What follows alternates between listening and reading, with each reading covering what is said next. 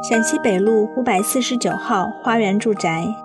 建于一九二四年，呈新古典主义与装饰艺术派相结合的建筑风格，框架结构，楼层前二后三，水刷石墙面，立面线条对称，装饰立柱，齿式线角，原为居民住宅。解放后一度作为中央人民政府人民革命军事委员会民用航空局上海管理处机关。和民航上海管理局老干部活动室。